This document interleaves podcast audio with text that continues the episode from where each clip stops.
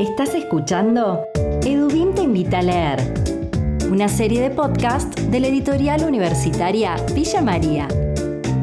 En cada capítulo te mantenemos al tanto de nuestras novedades editoriales. Conversamos con autores, editores y actores de la cultura del libro. En este podcast te acercamos mucho más que libros. Te invitamos a formar parte de nuestra editorial.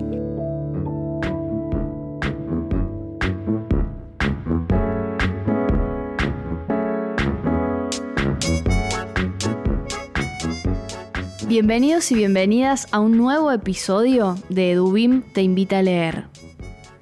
Nos estamos aproximando al final de la segunda temporada, pero aún nos queda mucho por compartir. Noviembre es un mes cargado de presentaciones de libros y de lanzamientos de novedades.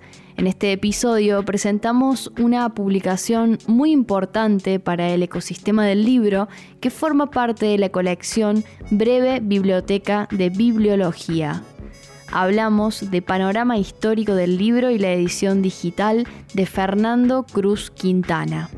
Este 2022 se cumplen 150 años de la publicación del gaucho Martín Fierro, escrito por José Hernández.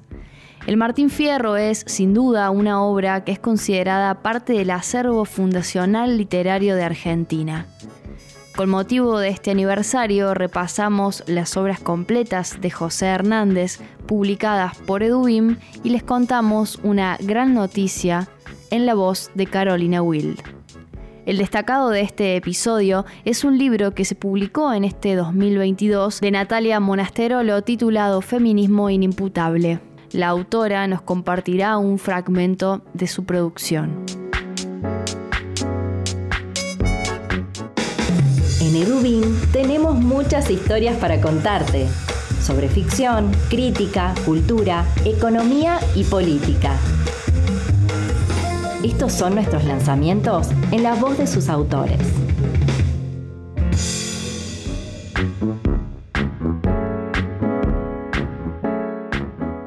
En este 2022 lanzamos la breve biblioteca de bibliología, una colección coeditada con ediciones UC de la Pontificia Universidad Católica de Chile, ediciones Uniandes de la Universidad de los Andes de Colombia y editorial Universidad de Guadalajara. Esta colección es dirigida por Marina Garone Gavier, a quien entrevistamos en el episodio titulado Divulgaciones. Esta colección consiste en un repertorio básico de lecturas para el público general que podrá usarse también como complemento en la formación de profesionales en las diversas áreas vinculadas con el mundo del libro, en especial por quienes se desempeñan en archivos, acervos y bibliotecas. Uno de los títulos de la colección es Panorama Histórico del Libro y la edición digital de Fernando Cruz Quintana. Por medio de un recorrido cronológico que comienza en la primera mitad del siglo XX, esta obra muestra un panorama general de cómo evolucionó la idea de los libros y la edición digital desde sus inicios hasta la aparición del ebook en el nuevo milenio. Finalmente, hace una revisión de algunas de las potencialidades comunicativas digitales que ofrece la tecnología y que probablemente adopten los libros en los años por venir. En este episodio conversamos con Fernando Cruz Quintana y le preguntamos, en primer lugar, si existe diferencia entre el libro digital y el libro electrónico.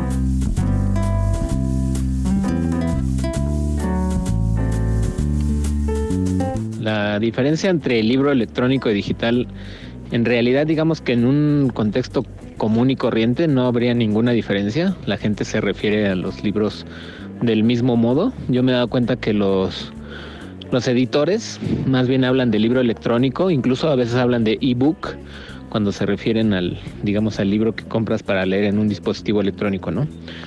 Y en el ámbito bibliotecario, no sé por qué razón me he dado cuenta que hablan del, libro digital.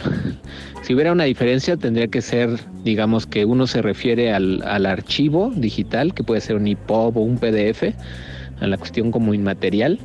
Y, la otra palabra, el de libro electrónico, se referiría, digamos, al dispositivo eh, a través del cual es principalmente un e-reader como el Kindle, pero también podría ser un celular o en este caso.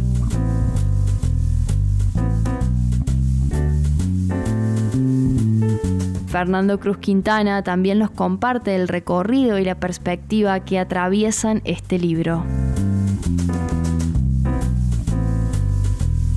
El recorrido que hago en el libro sí efectivamente es cronológico. El, libro comienza incluso en el momento en el que no existían los, los libros digitales, cuando dos este, personas en un ámbito artístico y tecnológico como que visualizaron lo que podía llegar a ser entonces el recorrido es histórico, la perspectiva es, digamos, yo provengo de las ciencias sociales, es una perspectiva histórica de la, de la reflexión social de la tecnología, no sé cómo llamarlo, este, sí, un, análisis social de la, de cómo evolucionó la tecnología. Esa es la perspectiva que tiene el libro y te digo, es un recorrido cronológico. Inicia desde que todavía no existen los libros, de que se visualiza lo, que los libros digitales pueden llegar a ser. Hago todo el recorrido histórico de cómo se desarrolló la tecnología e incluso el último capítulo, pues hablo de lo que, lo que todavía está como en veremos, ¿no? que va a ocurrir en los próximos años. El autor también nos cuenta cuál es el rol de actores como Google y Amazon en el panorama actual.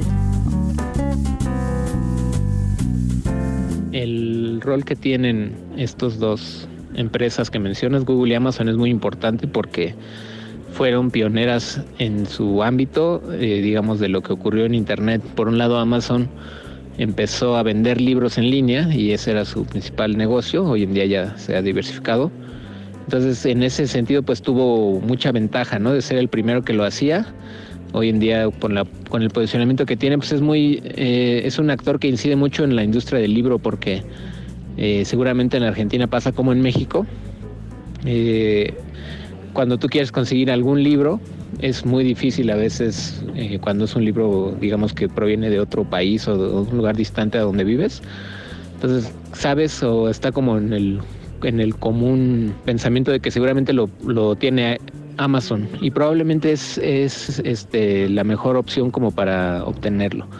Entonces de pronto este, ese hecho de, que lo hemos identificado ya como la principal tienda, pues le ha dado un poderío en el mundo del, libro, un, poderío que no tiene ninguna otra empresa.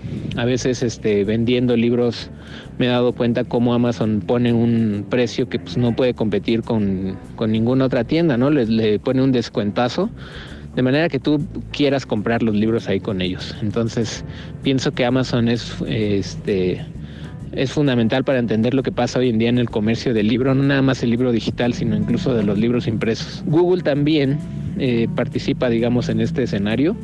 Y si bien también Google tiene su tienda de libros, es muy fuerte Google por otras muchas razones, pero no tanto en el escenario del, del libro.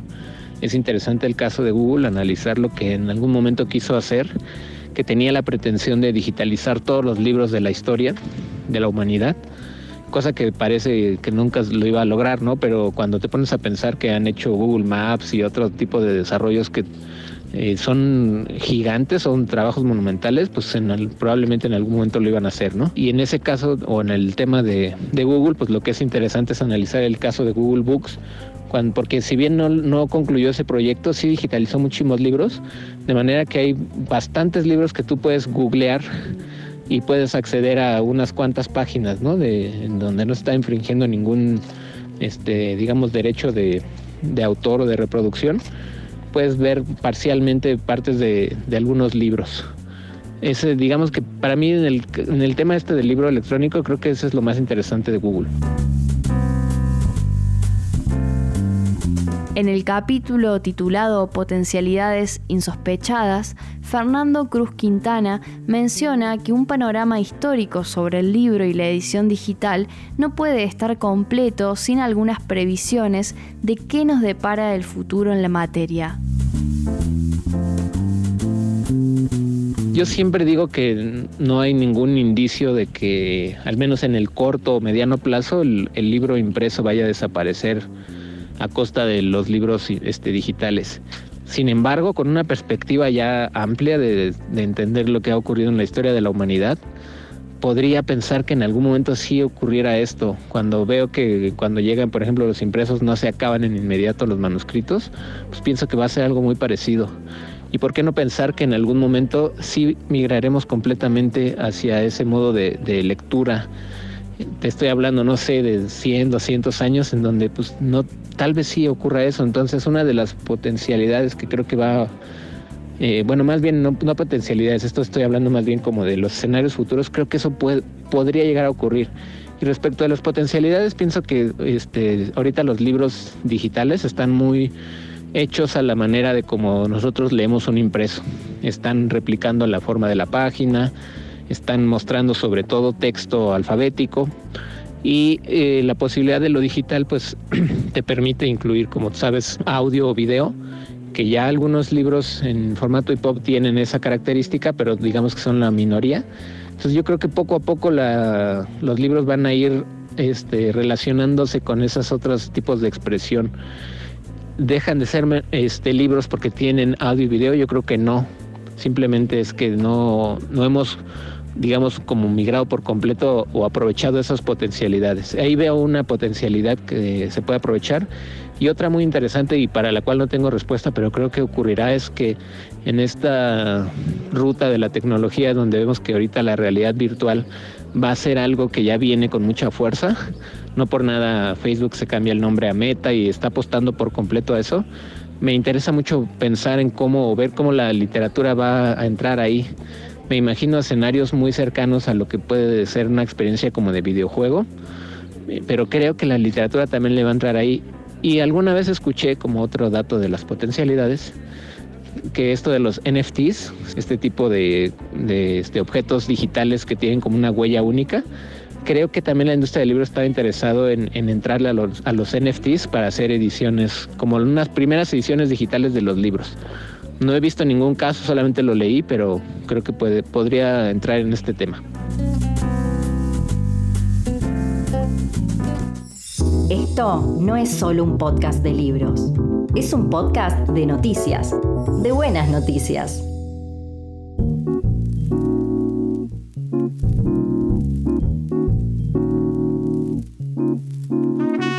Durante el mes de noviembre y con motivo del aniversario número 150 del gaucho Martín Fierro, las obras completas de José Hernández, dirigidas por María Celina Hortale, salen de gira por todo el país.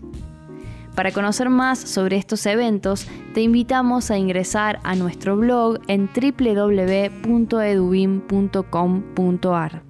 Ahora le damos la bienvenida a Carolina Will, coordinadora del área de comunicación de Edubim, para conocer un poco más de José Hernández y la poesía gauchesca. Este 2022 se cumplen 150 años de la publicación de uno de los pilares de la literatura argentina. Hablamos del gaucho Martín Fierro, un poema narrativo escrito en verso en 1872 por José Hernández. Se trata de una obra que es considerada parte del acervo fundacional literario de la Argentina. Un dato de color, la primera edición del gaucho Martín Fierro salió por la imprenta La Pampa y su venta se anunció en el diario La Prensa al precio de 10 pesos. José Hernández fue un autor que cobró relevancia por esta obra cumbre, sin embargo su trayectoria es mucho más amplia y las obras completas editadas por Edubim dan cuenta de esto. Fruto del exhaustivo trabajo llevado a cabo por especialistas del Instituto de Investigaciones de Humanidades y Ciencias Sociales de la Universidad Nacional de La Plata, junto a CONICET, en 2017 Dubim editó las obras completas de José Hernández una notable colección de siete tomos que reúne la producción íntegra del célebre autor de la gauchesca, tanto lo literario como los textos dentro del ámbito periodístico y parlamentario, sus aportes ensayísticos, su tratado sobre la pedagogía rural y por supuesto una acabada biografía. A un siglo y medio de la aparición del Martín Fierro, en Edubim seguimos apostando a la investigación y revisión de esta pieza fundamental para la literatura, historia e idiosincrasia argentina. presentamos Ficciones de Pueblo, una política de la gauchesca 1776-1835 de Juan Ignacio Pisano. Esta novedad de Dubín sugiere el vínculo entre la gauchesca y el pueblo rastreado desde el periodo colonial. En ese punto en el tiempo se sentó la génesis de la política de la gauchesca, una máquina ficcional que postuló lugares para la plebe en la disputa por el sentido del significante pueblo. Así fue como se confeccionó la poesía gauchesca, insignia de la cultura nacional, en la que se embandera el poema épico que representa al pueblo de la nación argentina desde las primeras décadas del siglo XX, el Martín Fierro. Tenemos muchos títulos para compartir, pero en este podcast elegimos uno Acá te contamos por qué este libro es el destacado de nuestra biblioteca.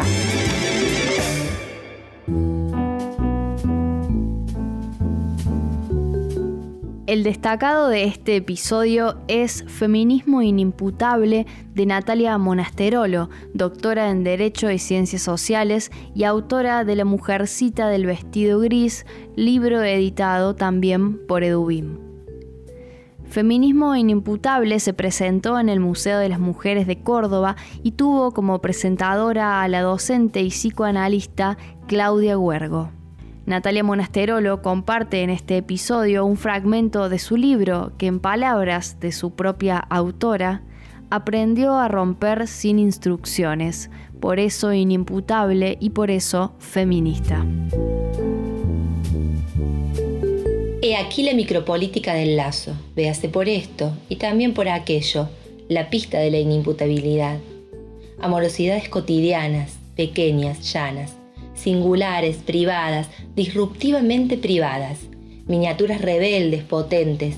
La pregunta no será entonces quién gobierna el mundo ni cómo, la pregunta estará en la respuesta sobre los modos de habitar, saber morar y con esto circular no más.